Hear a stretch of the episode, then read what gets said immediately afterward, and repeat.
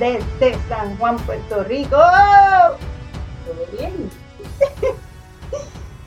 La graciosita es Nari Figueroa. Y Alice Flecha. Como siempre hablamos al comienzo, mi discusión va a ser como socióloga y mis experiencias de trabajo en diferentes organizaciones sin fines de lucro, que van desde ayudar a personas sobrevivientes de violencia doméstica, eh, a personas que han sido víctimas de agresiones sexuales o personas víctimas de eh, que son sobrevivientes de trata humana. Así que por ahí va, y como profesora de sociología y criminología. De criminología también. Así que por ahí van las cosas, por ahí va mi análisis. Qué luja. Yo les hablo desde la perspectiva de actriz, de productora, de regidora de escena, de humanista, de mujer de las artes, de fanática empedernida de la gramática. Eso me lo acabo de inventar ahora. ¿Es verdad? ok. Yo he estado un poco perdi, perdida esta semana haciendo otras cosas y no he estado prestando mucha atención a lo que ha estado pasando en Puerto Rico y en el mundo más o menos. Pero pues afortunadamente tenemos a Alice Flecha, como ella dice. Bueno, yo, yo ella, ella, sabe, ella sabe. yo en ocasiones por opción me despego, pero de lo que está ocurriendo para, para sobrevivir mejor. Pero aquí en Puerto Rico una de las cosas que vamos a hablar o que queremos decir es que eh, los casos de, de COVID-19 han aumentado, lo que nosotros decimos exponencial, el doble o el triple de lo que había antes. Hoy en Puerto Rico se presentan unos 580 casos nuevos de COVID-19 y tenemos ahora mismo 315 hospitalizados eh, por COVID. Y eso realmente ha aumentado mucho en la última semana. Así que estamos echando para atrás. El gobierno había empezado a abrir y a liberalizar los permisos para, para funcionamientos de, negocios y diferentes cosas y oficinas de gobierno y han tenido que eh, dar pasos para atrás. Que yo digo que eso está bien, abre todo lo que tú quieras, pero ten un plan. si no tienes un plan, ¿de qué vale? Han echado para atrás. En el plan que tenía el gobierno en Puerto Rico era eh, abrir la, isla para el turismo, eh, el turismo de Estados Unidos, porque obviamente somos parte del territorio y Europa y otros no países somos parte nada, pertenecemos no, ni pertenece. Somos colonia de Estados Unidos. Somos colonia de Estados Unidos. Y el plan de nuestro gobierno era abrir al, turismo eh, norteamericano, estadounidense, en 15 de julio.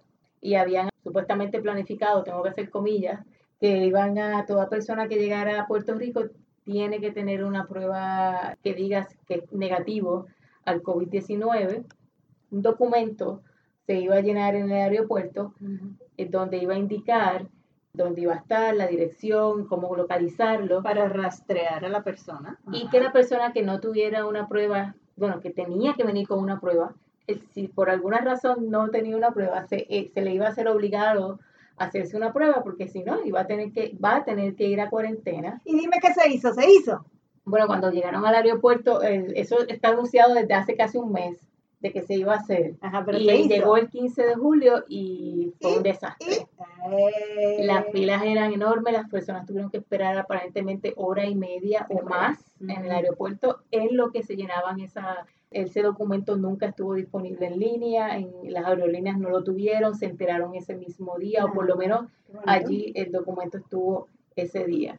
Así que todo un desastre y aparentemente no se ha podido recuperar eso y la gente entra. Lo malo de eso es que no tenemos rastreo. Un cálculo mal hecho es que hay alrededor de 20 vuelos que vienen de diarios. 30 vuelos. De 20 a 30. De Florida. Que vienen de Florida, que es uno de los estados que más contagios tiene en Estados Unidos. Tenemos muchas personas que vienen de Nueva York, porque esos son del área este de Estados Unidos prácticamente.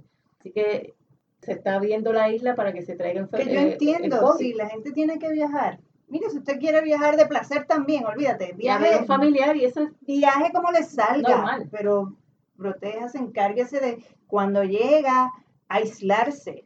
Si no tuvo la prueba, mira, pues házmela aquí, aunque obviamente es un revolú, pero yo prefiero que la gente no viaje, pero si viajan, haga lo que tiene que hacer, póngase la mascarilla, póngase la mascarilla siempre fuera de su casa. Y yo a menos que esté sola. somos una colonia, no tenemos control de nuestros aeropuertos, de, nuestras fronteras marítimas, así que no podemos cerrar la frontera, que sería, eso debería ser. Por lo menos la crítica mía y lo que yo voy a decir es que el gobierno, como ha hecho en toda esta pandemia, no se ha comunicado efectivamente con las aerolíneas, no ha hecho su trabajo, en el aeropuerto es un caos, no se puede paralizar eso. Uno no puede controlar a las personas, pero entonces el gobierno lo que puede hacer no lo está haciendo. Los casos de COVID eh, están comenzando a dispararse en Puerto Rico, así que tenemos que estar con esa... Y bajo la condición esta colonial que vivimos, de Estados Unidos trajeron ah, unas personas confinadas. alrededor de 40 reos. Ah, ves, tú tienes más información que yo. Así cayeron así de sopetón y como tenemos esta condición colonial, ellos pueden mandar a quien quieran sin avisarle a nadie. Y entonces de estas personas confinadas, habían algunas de ellas que tenían, Bueno, estaban contagiadas. lo que se está entendiendo es que los positivos que se han dado en la comunidad de eh, personas que están en las instituciones, institucionalizados por cárcel, han sido de esas personas que han traído de Estados Unidos. El gobierno federal ha transferido reos de su sistema al de nosotros, eh, no nos han dicho y aquí esas personas están positivos con COVID. y están ocupando espacios que se necesitan.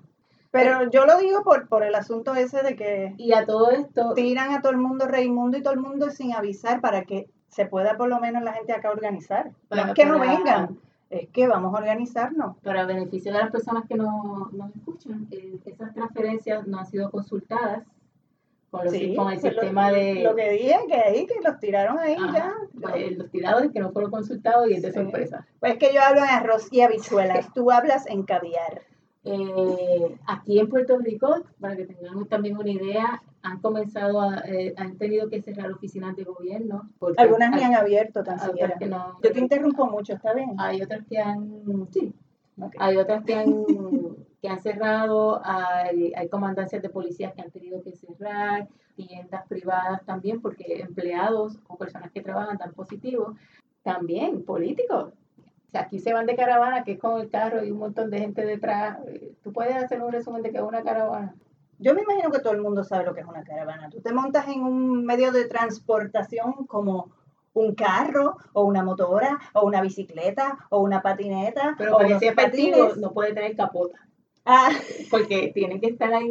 Ese, ese es el Perdón. podio ah, sí, también. del político. ¿ok? Entonces la gente se monta en, en estos medios de transportación y van tocando bocina todo lo que da. Y entonces, pues nada, saludan a, a la gente por ahí. La gente sale a saludar. Y, y ya eso es lo que usualmente se hace, pero ahora pues con esta situación de la pandemia, lo menos que deberían estar es haciendo eso, háganlo de otra manera, pero no, ellos siguen esa. También se, se juntan en espacios pequeños con mucha gente, Para recoger, mire, mire, los chavitos. eh, la cosa, para recoger dinero. Y también, yo lo leí de una amiga y yo lo, lo he pensado también, una amiga muy querida que es cantante, actriz, compositora, Nancy Millán, que ella dijo, mira, yo no sé por qué la gente quiere estar abrazando políticos. Es sin pandemia, yo no, lo- no les daría ni la mano, imagínate.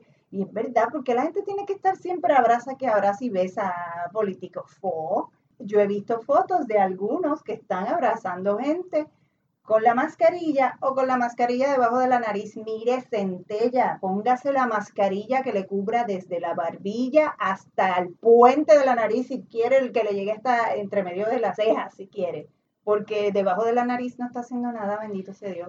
Pero entonces resulta que ha habido casos de hombres y mujeres de la política que han dado positivo al COVID.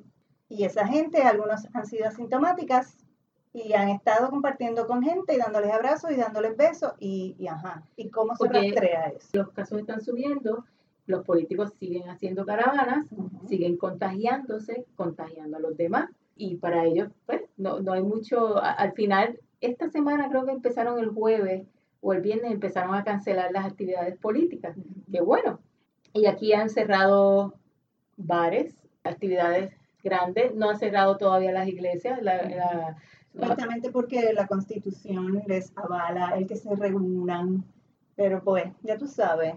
Pero vamos, ¿qué diferencia hay entre eso y eh, una, un meeting o una reunión? ¿qué, diferencia hay eso? No, hay mucho. O de los teatros. El asunto de los teatros, que la clase artística, sí. Sobre todo en el gremio teatral, pues se detuvo la actividad teatral totalmente. Sí, la gente se ha estado inventando obras de teatro y las han convertido al medio digital, ajustándola al medio digital. Algunas personas cobran, otras no, pero eventualmente es lo único que vamos a, poder hacer. Pero no todo el mundo tiene la alternativa de hacerlo virtualmente o no tiene los medios, ni los recursos, ni las maneras de contactar gente. Así que yo no sé qué va a pasar. Mucha gente está desesperada, yo todavía estoy tranqui, pero hay mucha gente que ya no sabe qué hacer. No ha habido ayuda del gobierno antes, sin pandemia, imagínate ahora. Sí se han abierto convocatorias y algunas personas han podido recibir el dinero que se ha otorgado por medio de esas convocatorias. Pero aún así, somos huele 1800 personas que nos dedicamos al arte, a la música, a las artes representativas, al baile. ¿Qué rayos pasa con toda esa gente?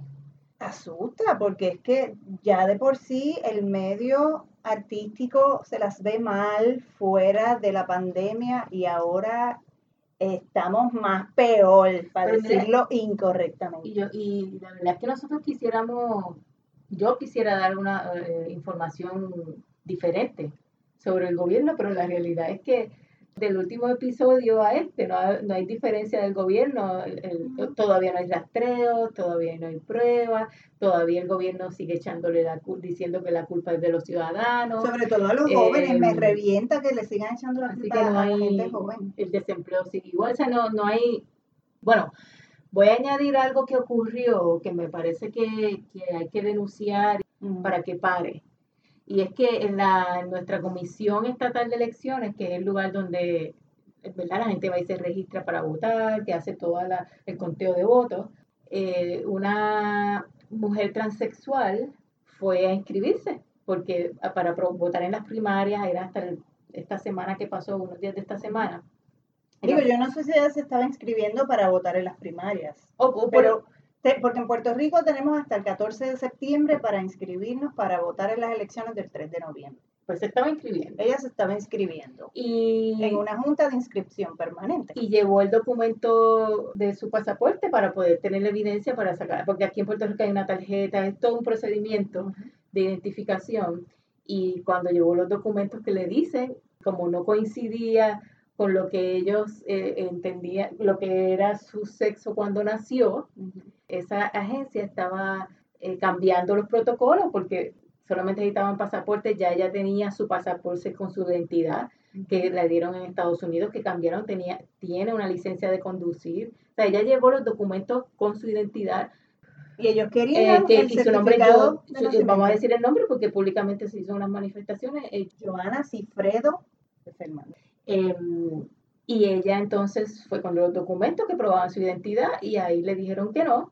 Tuvo que cambiar, tuvo que ir como a tres oficinas, me parece, en Bayamón, después fue a la central. y después fue a, la, oficina central porque ellos querían que tuviera el certificado de nacimiento. Que no tiene que tener. Va Juana del pueblo, femenina cis hetero, no le van a estar pidiendo certificado de nacimiento, le van a decir, está bien, sí, dame, dame el pasaporte su, su identidad con ya los el pasaporte que tenía, porque en su mente ellos querían hacerle pasar por ese proceso de que tenía que identificar con qué sexo nació, como si eso ya tiene una identidad de pasaporte, ya tiene cartas, tenía todo, toda una documentación que probaba su identidad. No querían llamarla por su nombre legal. También. Tampoco. No ni utilizar sus pronombres. Así que eh, al final, después de varios eh, situaciones.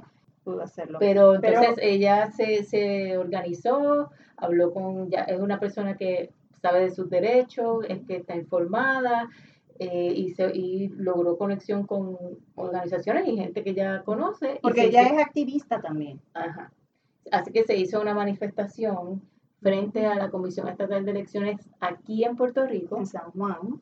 Denunciando, nosotras estuvimos presentes, apoyando. Y también aprovecharon para instar a las personas a que se inscribieran. ¿sabes? Hay que aprovechar una situación, no quiero decir incómoda porque fue más que incómoda, fue injusta. Pues aprovechar una, situación injusta y abusiva, exacto, tornarla en algo de visibilidad y positivo. claro, y, e instar a la gente a y de, y de educación. Al final de esto, mira, es educar a la gente de la Comisión Estatal de Elecciones a mira que pongan un protocolo que, mira, si una persona ya tiene la identidad porque le, eh, y tiene todos los documentos que la prueban, ¿por qué la vas a someter nuevamente a que su certificado de nacimiento, a, que haga todos unos procesos que lo que hacen es que la van a revictimizar? Es como Joana dijo, si llega a ser alguien que no sabe sus derechos, se hubiese ido para su casa, no se inscribía y no votaba y tenemos derechos, tenemos el derecho a votar. Una de las cosas que estaban, que es un buen punto, que estaban eh, mencionando allí en la, en la manifestación, si ellos para poder someterse a una cirugía que cambie la genitalia o que cambie algo de su, de su, de su, para su cuerpo, confirmar quiénes son. Para cambiar algo de su cuerpo, tienen que someterse a, a años de un psicólogo o psiquiatra que lo vean. ¿Cómo es posible que tú vuelvas? Ya tiene el cambio, ya tiene una identificación, ya pasó por todo eso, entonces tú tienes que sentarse por una tarjeta electoral a todo ese proceso otra vez, a que se le cuestione, a que se abuse de esa manera, porque eso es un abuso. Eh, la Comisión Estatal de Elecciones, vergüenza. Y le debe dar vergüenza que haya pasado eso, que no estén entrenados, que no, que no tengan eh, debidamente eh, adiestrados esas personas que trabajan ahí para saber manejar diferentes situaciones, diferentes poblaciones. Caramba, ya es hora, estamos más atrás que, como dicen en, Puerto Rico, que el huevo, los huevos del perro. Estamos atrás. ¿Cómo puede ser? Estamos en el 2020, siglo XXI, me dan ganas de llorar. Es vergonzoso, ya los derechos de las personas este, de la comunidad LGBTQ y A plus. Miren, ya estamos, ya nosotros estamos ya para estar ya corriendo en esto. Ya llevamos años en esta situación que venga, esto es una vergüenza. Es una conversación que yo estaba teniendo el otro día con, con una amiga, diciendo que a veces se dan las cosas por sentado. Yo toda mi vida estuve viviendo como una mujer heterosexual, sintiéndome de otra manera. Soy bisexual hasta que por fin ya a mi edad adulta, pues ya lo acepté, lo confirmé, lo reconfirmé, vivo muy feliz como mujer bisexual. Yo iba con mi compañero por la calle tomada de la mano y era todo como si nada. Nadie me miraba, nadie nos miraba, no, no había ninguna reacción. Sin embargo, camino con mi novia de la mano y siempre la gente te mira o reaccionan, ¡eh! que vive el amor. O si son de la misma comunidad LGBTQIA+, es como, güey, yeah, O, si no, nos miran mal y nos dicen, ustedes van para el infierno. ¿Tú ves? Entonces yo no me enfrentaba a eso cuando iba tomada de la mano con mi compañero. Y ahora que voy tomada de la mano con mi compañera, diferentes reacciones. Hay que, hay que aguantarse todo eso. Y eso es yo en este sentido, así, imagínate que tengas que bregar con todo eso que tú estabas diciendo cuando estás, que aprendí también, yo decía transicionar. Ahora están buscando que la palabra que se utilice sea confirmar o reconfirmar quiénes son. Y yo voy a decirle como quieran que les diga. Porque hay que respetar a cada persona, su esencia, su ser, como se sienta, como quiera vivir. Y para poder lograr eso también necesitamos tener candidatas y candidatos que puedan meterse entre ceja y ceja, que no somos solamente heterosexual, blanco, blanca, ya. Somos una amalgama de colores, de sabores, de pensares, de ideologías que vivimos en sociedad. Eso es una persona que va a sacar una, mire, una tarjeta de identificación. electoral. eso es electoral, eso es un trámite me imagino, porque no lo he vivido, lo difícil para buscar trabajo. para estudiar, para hablar con alguien, comprar, ir a una tienda, eh, tener que soportar que la gente te mire o te cuestione. Y yo me imagino eh, el trabajo, que es algo tan básico para la sobrevivencia humana. O buscar una casa. Imagínate buscando una casa, que alguien empieza a cuestionarte a ti. Mira, ¿qué te importa a ti lo que tú tienes en tu genitalia o tu cuerpo o con quién tú te acuestas? Es un ser humano. Pues yo creo que, que que hay que educar a, nosotros como puertorriqueños, porque si eso es lo poco, imagínate en cosas esenciales, trabajo, eh, vivienda, que son cosas de todos los días, lo que tiene que pasar los transexuales. Mira, es una, una situación que eh, basta ya del abuso. Transgénero.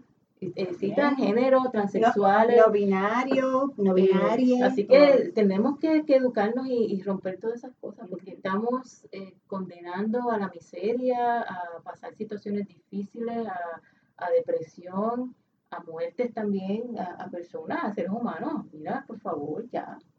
Desde que estamos en la escuela, chiquitines, tenemos que enseñarle a los chiquitines y a las chiquitinas seres humanos, que somos seres humanos y que por supuesto que hay diferencias y que no todos nos sentimos igual, claro que sí, y, y tratar de entender las diferencias, punto.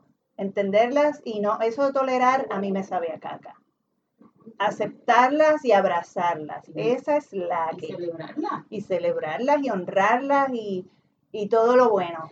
Y además... Esto era una cosa bien organizada, como van a seguir siendo todas las protestas que haya que hacer en Puerto Rico, porque, porque esto no se va a quedar así. Porque hay muchas otras cosas. Oh, sí, muchísimas. Hasta el 14 de septiembre para inscribirse, para poder votar en las elecciones generales del 3 de noviembre y no nos vamos a quedar con la misma cosa, con la misma gente, con la misma... Hay que cambiar esto. Pero mira, pero y, pues nada, gente, Vamos nos, vamos, nos vamos despidiendo, pero yo espero que para el próximo capítulo podamos hablar de algo Esto diferente. es una novela más. El próximo episodio podamos hablar de algo diferente. vamos a hablar de algo diferente. Vamos a hablar algo del gobierno. Mm, ¿No? A lo mejor algo, a lo mejor algo. Pero mientras tanto vamos a seguir. Que esta es la que, esta es la que, esta es la que.